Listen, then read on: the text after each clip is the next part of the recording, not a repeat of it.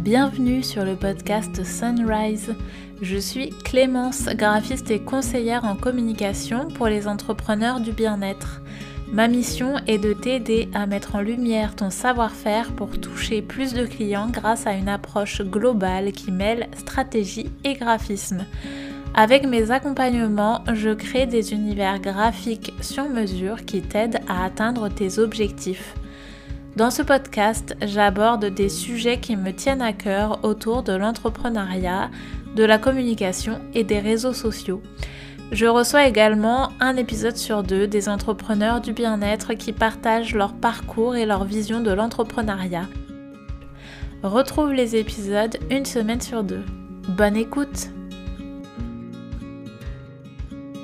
Hello, aujourd'hui on se retrouve pour un épisode un peu particulier car j'avais envie de te partager une pensée ou plutôt même une réflexion que je me suis faite en faisant le parallèle entre construire et développer son activité et construire et décorer sa maison. Alors c'est un épisode réfléchi mais en même temps un peu à chaud donc euh, j'espère que ce format différent te plaira. Euh, les épisodes solo c'est l'occasion de tester des nouveaux formats donc euh, vraiment n'hésite pas à me faire un retour pour me dire ce que tu as pensé de l'épisode du jour.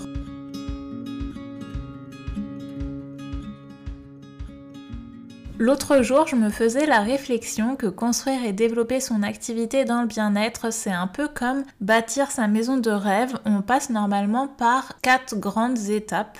Donc il va y avoir les plans, la construction, la consolidation et la décoration. Le problème, c'est que certaines de ces étapes sont bien souvent négligées parce qu'on a envie de passer directement au moment où on peut enfin s'installer dans notre maison et y vivre paisiblement sans trop se poser de questions. Mais pourtant, chaque étape est essentielle et dépendante l'une de l'autre pour construire la maison de ses rêves. Je te propose donc aujourd'hui qu'on passe en revue ces différentes étapes et à quoi elles correspondent concrètement dans ton activité.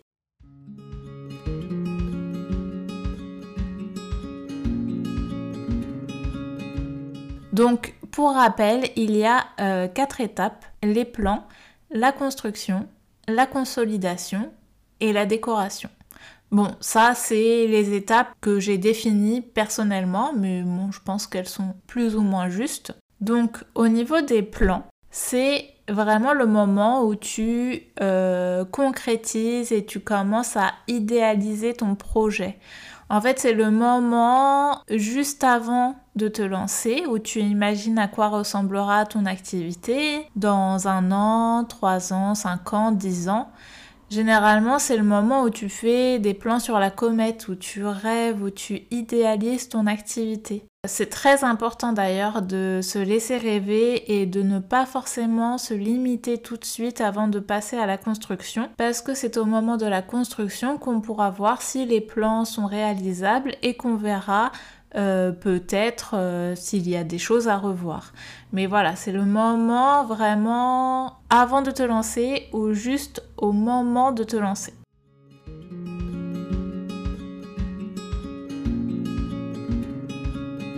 Ensuite, il va y avoir la construction. Donc là, c'est vraiment le moment où tu commences à structurer ton entreprise. C'est le moment où tu travailles sur la base de ton entreprise et cette base va se construire grâce à plusieurs briques. Donc il va y avoir ton positionnement, donc ça c'est ta mission, tes valeurs, ta personnalité, etc ton client de cœur, donc c'est-à-dire ton client cible, ton client idéal, voilà les personnes avec qui tu souhaites travailler, que tu souhaites attirer. Et puis il va y avoir ton secteur d'activité, donc c'est l'environnement dans lequel euh, tu vas évoluer, puisque généralement on ne se lance pas dans une activité où il n'y a aucun euh, concurrent. Voilà, tu t'inscris forcément dans un secteur. Donc dans ton cas, en principe c'est le secteur du bien-être. Euh, là, ça va être une étape très importante qui prend du temps et qui doit être bien solide pour continuer d'avancer dans cette construction. Le problème généralement, en fait, c'est que dès cette étape, on peut passer à côté de certains aspects parce qu'on ne se pose pas les bonnes questions ou qu'on choisit des raccourcis en pensant aller plus vite sur le moment. Et le problème, c'est qu'on va alors construire euh, son activité sur une structure bancale dès le départ et donc continuer d'empiler les briques en pensant que ça va tenir.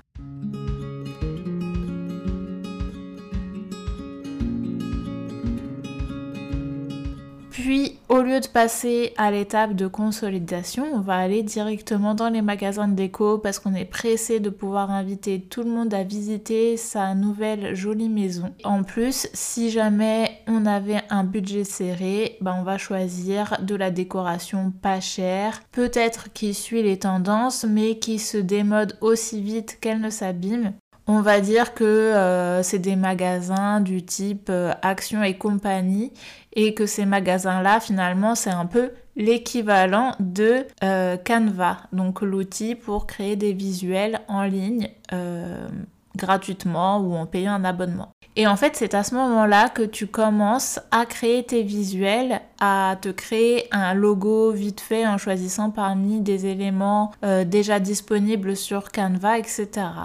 Donc voilà, pour faire le parallèle entre l'étape euh, de la décoration et l'étape euh, de dans ton entreprise, la décoration ça équivaut au moment où tu commences à t'occuper de ta communication, au moment où tu commences à avoir envie de mettre en avant ton entreprise euh, visuellement.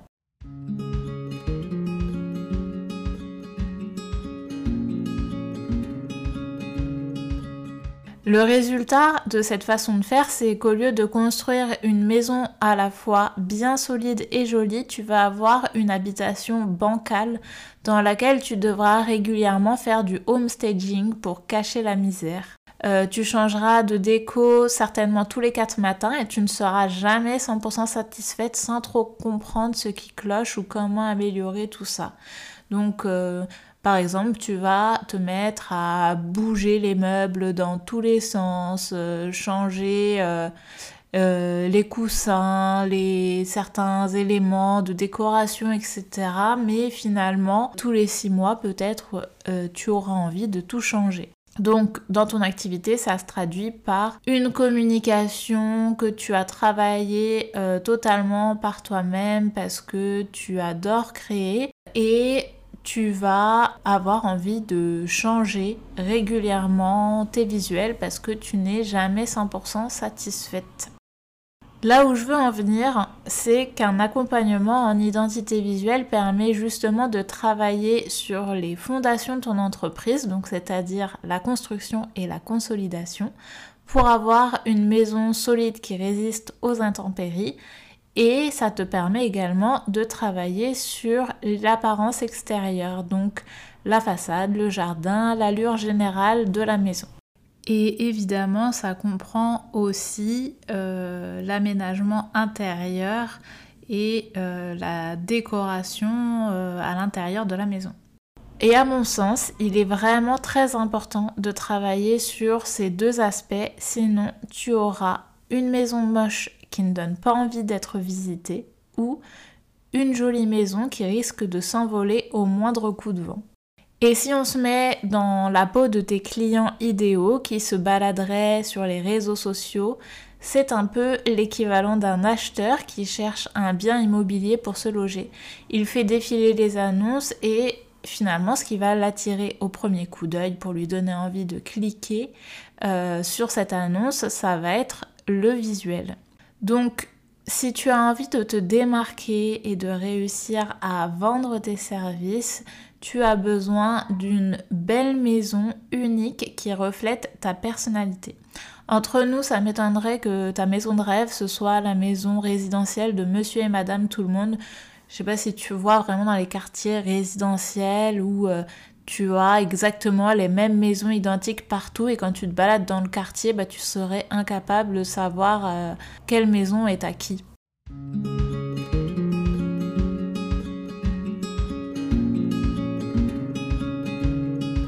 Donc je pense que la maison de tes rêves, en principe, c'est une maison qui a du charme, qui est bien construite et qui inspire confiance à des futurs acheteurs qui auront finalement envie d'investir par la suite dans cette maison. Puisqu'on dit généralement que euh, lorsqu'on a un bien immobilier, lorsqu'on investit dedans, il faut toujours penser à la revente puisque euh, bah, finalement, un jour peut-être qu'on aura besoin de se séparer de son bien et quelqu'un l'achètera. Donc, si on fait le parallèle avec ton entreprise, euh, toi tu as des services et ton entreprise de rêve et euh, l'important, c'est que tes clients soient attirés par ce que tu proposes, que ça leur parle. Et donc, le visuel va forcément jouer un rôle très important, mais en même temps, il faut aussi que tu inspires confiance. Donc, il faut une maison euh, solide.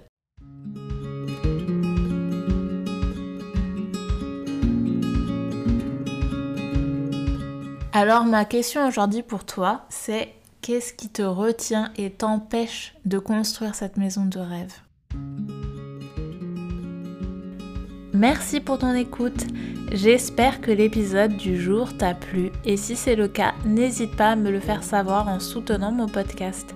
Il y a plusieurs façons qui prennent moins de 5 minutes pour faire cela. Tu peux m'envoyer un petit message en MP sur Instagram at clémence sans accent tiré du bas WZK ou un petit mail à clémence sans accent.wzk.gmail.com. J'adore échanger avec vous suite aux épisodes, donc vraiment, si un épisode t'a plu, n'hésite pas à m'envoyer un petit message, ça fait vraiment toujours chaud au cœur. Tu peux sinon partager l'épisode du jour en story sur Instagram ou à d'autres amis entrepreneurs à qui ça pourrait plaire. Ou sinon, tu peux laisser une note sur Spotify ou Apple Podcast. Je te remercie mille fois si tu prends le temps de le faire. Dans le prochain épisode, je reçois Marina, naturopathe, plus connue sous le pseudo Mavicène et moi. Dans cet épisode, elle nous dévoile les coulisses de son entreprise et les obstacles qu'elle a dû surmonter ces dernières années. J'ai très hâte de te partager cet épisode. Je te donne rendez-vous donc dans deux semaines. En attendant, je te souhaite une très belle journée ou une très bonne soirée et je te dis à très bientôt.